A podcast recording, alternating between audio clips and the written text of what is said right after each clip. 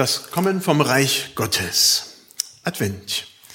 Darum geht's ja heute und damit wollen wir uns auch beschäftigen. Und da habe ich Lukas 17, die Verse 20 bis 24 gleich als erstes, wo es auch wirklich darum geht. Da steht, als Jesus aber von den Pharisäern gefragt wurde, wann kommt das Reich Gottes? Antwortete er ihnen und sprach, das Reich Gottes kommt nicht so, dass man es beobachten kann. Man wird auch nicht sagen, siehe, hier ist es oder da ist es. Denn siehe, das Reich Gottes ist mitten unter euch. Er sprach aber zu den Jüngern, es wird die Zeit kommen, in der ihr begehren werdet, zu sehen einen, zu sehen, einen der Tage des Menschensohns, und ihr werdet nicht sehen. Und sie werden zu euch sagen, siehe da oder siehe hier, geht nicht hin und lauft ihnen nicht nach. Denn wie der Blitz aufblitzt und leuchtet von einem Ende des Himmels bis zum anderen, so wird der Menschensohn an seinem Tage sein. Was für Vorstellungen habt ihr vom Wiederkommen Christi? Wir feiern ja inzwischen durch den zweiten Advent und somit sind wir mittendrin in dieser Erwartungshaltung an Jesus Christus. Wir sind in froher Erwartung, weil wir auf Jesus Christus warten und dann zu Weihnachten feiern wir seine Geburt. Aber wir, wir, wir schauen ja nach vorne, wir gucken nach vorne und haben trotzdem noch eine andere Erwartung. Wir wissen, dass Jesus wiederkommen wird. Er hat es versprochen. So nebulös, wie die Vorstellung von den Jüngern damals war, was Leidensweg, Tod und Auferstehung von Jesus selber sein würde. Ich denke, genauso nebulös sind unsere Vorstellungen vom Wiederkommen Jesu Christi. Wir haben allen, allen Grund, Advent zu feiern. Das haben wir. Das tun wir auch in dieser Zeit.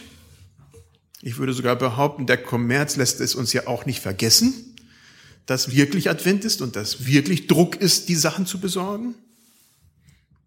Die große Preisfrage ist trotzdem, wann wie? Diese Fragen beantwortet, beantworten sehr viele Christen sehr unterschiedlich. Und je länger ich darüber nachdenke und je älter ich werde, also alt bin ich ja noch nicht, je nach Wahrnehmung anderer und Eigenwahrnehmung, also meine Kinder haben da andere Wahrnehmungen. Aber trotzdem, je älter ich werde, desto mehr zweifle ich an der Richtigkeit der vielen, vielen Ausleger, die ich in dem Bereich teilweise kenne und teilweise höre. Gute Personen, ohne Zweifel. Die Wiederkunft, so stelle ich es mir vor, wird über uns genauso kommen, wie sie über die Jünger damals kam. Sie schauten sich um, wann, wie, wo und hatten es nicht kapiert. Das Reich Gottes ist mitten unter uns. Das ist das, was Jesus sagt. Also es werden einige Dinge trotzdem in diesem Text von Lukas 17 benannt.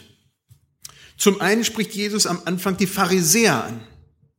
Da ist eine klare Zweiteilung. Zuerst werden die Pharisäer benannt und danach die Jünger. Und da sagt er zweideutig, das Reich Gottes kommt nicht so, dass man es beobachten kann. Man kann nicht den Finger drauflegen und es allen zeigen. So funktioniert das nicht. Und ich kenne viele, die genau so aber argumentieren. So geht's nicht. Und schon gar nicht mit großartigen Zeichen und Wundern und Problemen oder gar mit einer gewissen Abfolge von Katastrophen oder dergleichen. Jeder ähm, Jesu Wiederkunft ist naturwissenschaftlich nicht vorhersehbar. Das war das, genau das, was die Pharisäer wissen wollten. Sie wollten wissen, so, zeig uns das.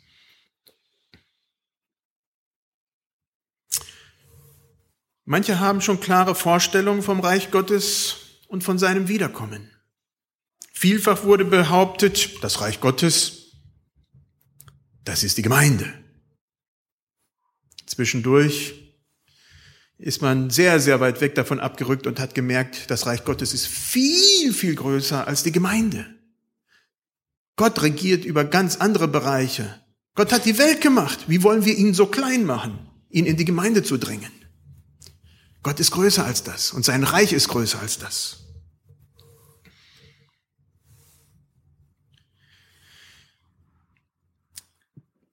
Und dann haben schon viele auch ganz klare Fahrpläne, wie dieses Nacheinander von Abfolgen sein kann oder wird.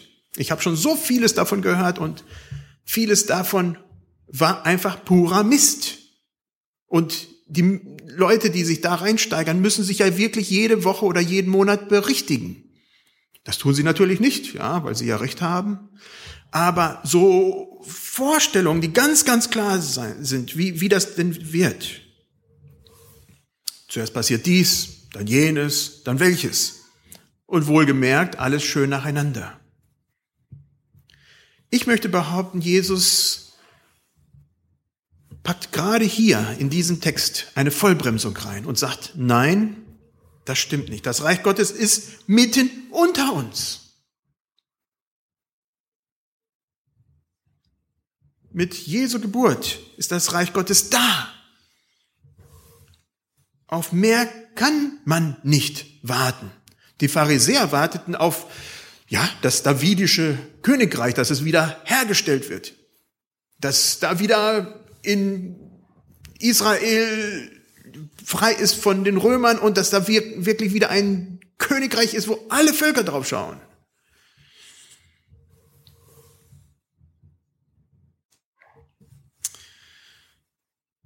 Viele Christen warten nicht in anderer Art und Weise auf Jesu Wiederkommen.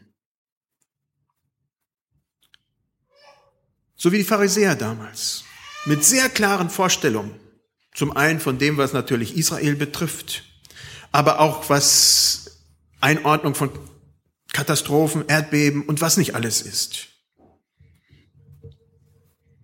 Ich bin zunehmend der Meinung, solchen Christen wird es wie den Pharisäern ergehen. Sie, Jesus sagt einfach, man kann das nicht so beobachten. Das ist der falsche Blickwinkel. Das ist die falsche Brille, um das Reich Gottes zu beobachten. So sieht man doch gar nichts und schon gar nicht das Richtige. Vielmehr ist Jesus da. Worauf wartet man da noch? Okay, aber natürlich gibt es auch noch ein danach. Das ist das, worauf wir auch warten, auf das Wiederkommen. Alle werden es sehen. Aber vor allem noch ein paar Schritte zurück. Jesus wechselt jetzt den Blickwinkel von den Pharisäern zu den Jüngern. Er spricht zu seinen Jüngern und da macht Jesus eine interessante Unterscheidung. Und die ist ganz schwierig in den Übersetzungen rauszulesen. Er unterscheidet den einen Tag der Wiederkunft Christi und die anderen Tage. Die anderen Tage, da steht, die sind voll von Problemen, Zweifel, Leiden, Unklarheiten. Ja, Jesus sagt da, es wird die Zeit kommen, in der ihr begehren werdet zu sehen, einen der Tage des Menschensohnes und werdet ihn nicht sehen. Unklarheit.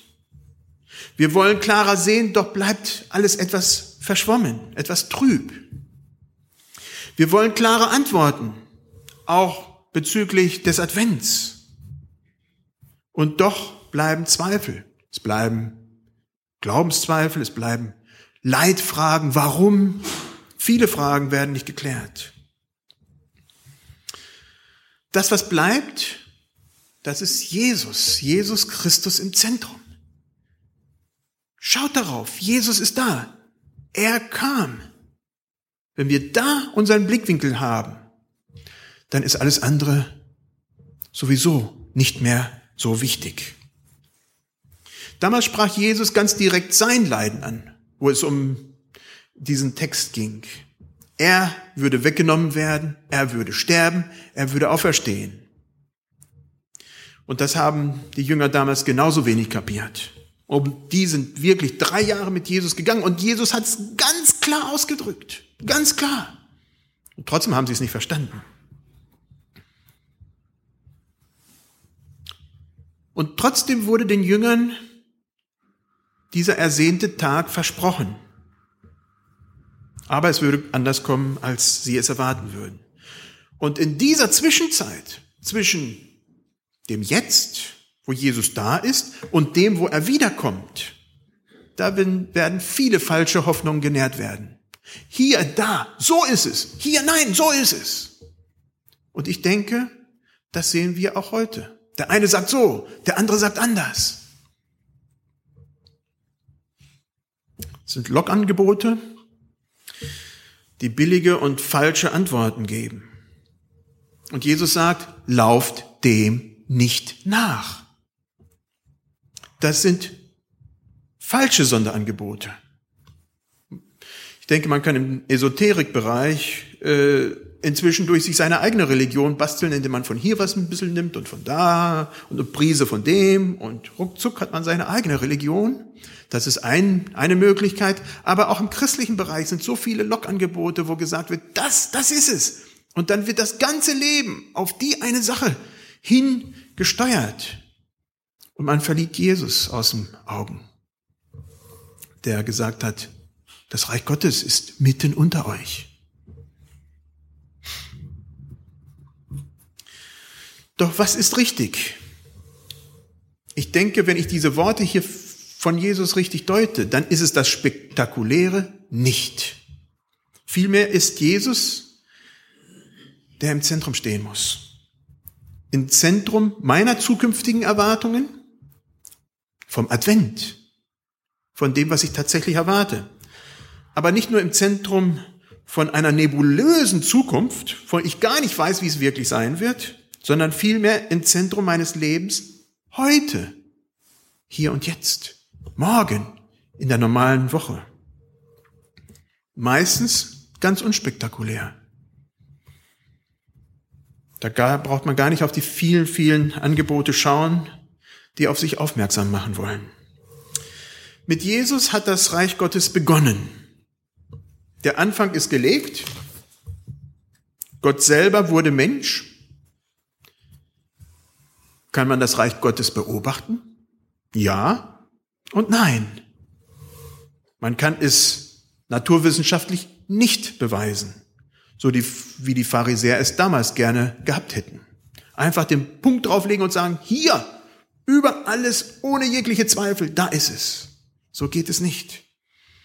Aber viele Menschen haben Jesus gesehen, haben seine ja, Berührung erfahren, haben Jesus in ihren Herzen erfahren, sind heil geworden im Leben. Das ist Jesus. Heute ist das nicht anders. Advent. Worauf wartest du? Auf etwas Nebulöses? Das wie ein Taifun über uns hinwegrollt und alle werden es sehen? Das Reich Gottes ist mitten unter uns. Es wird tatsächlich diesen einen Tag geben. Aber da steht, den werden alle sehen. Da gibt's gar keinen Zweifel. Nicht vielleicht so oder vielleicht anders. Überhaupt nicht. Das wird so klar sein, dass es jeder sehen wird. Aber bis dahin ist Jesus mitten unter uns.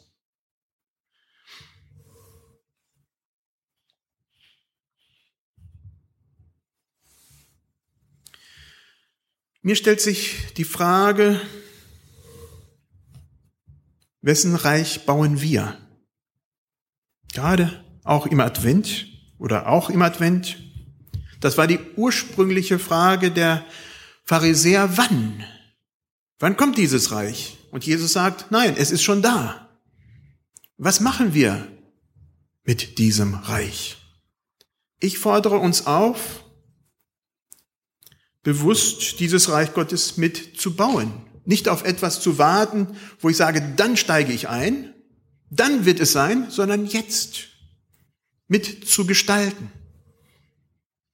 Gerade in der Adventszeit, in der viele Menschen um uns herum sind, die eine ganz, ganz tiefe Lehre empfinden, die dieses Familienglück, wie es gefühlsmäßig im Advent vermittelt wird, nicht teilen. Wie können wir diesen Menschen im Sinne Jesu dienen? Doch zuerst müssen wir wohl die Frage beantworten, wollen wir, willst du dieses Reich bauen? My home is my castle. Mein Haus ist meine Burg oder mein, mein Schloss. Ist es das? Und da ziehe ich mich zurück und da hat keiner einen Einfluss drauf? Oder bauen wir ein anderes Schloss, ein anderes Reich? Und dann dreht sich natürlich alles im Leben darum. Im Gottesdienst, zu Hause, auf der Arbeit. Dann wollen wir, egal wo wir sind, dieses Reich sichtbar werden lassen. Und da ist die Frage, wie kannst du das tun? Ich wünsche uns allen diese Sichtweise. Weg von irgendetwas, was in Zukunft sein wird und wo wir schauen und hoffen, das brauchen wir auch, aber halt eben nur auch. Zu hin, was ist jetzt los? Wo bin ich gefragt? Sehr passend zum Advent. Und dazu fordere ich auf, ich werde jetzt noch ein bisschen an der Tafel da äh, malen und fordere euch auf, euch nachher da einzutragen, wo ihr dahin gehört. Baut ihr euren Reich auf? baut ihr Jesu Reich auf.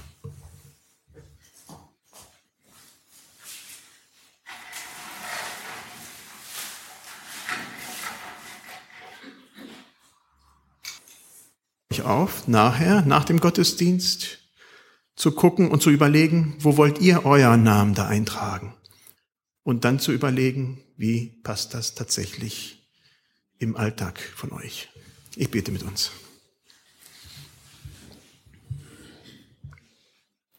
Herr Jesus Christus. Wie oft haben wir schon gehört, wie Menschen so ganz klar wissen, wie alles so funktionieren wird. Und dabei rufst du uns zurück auf den Boden der Tatsache und sagst, nein, ich bin mitten unter euch. Und ich danke dir dafür, dass du das tatsächlich bist.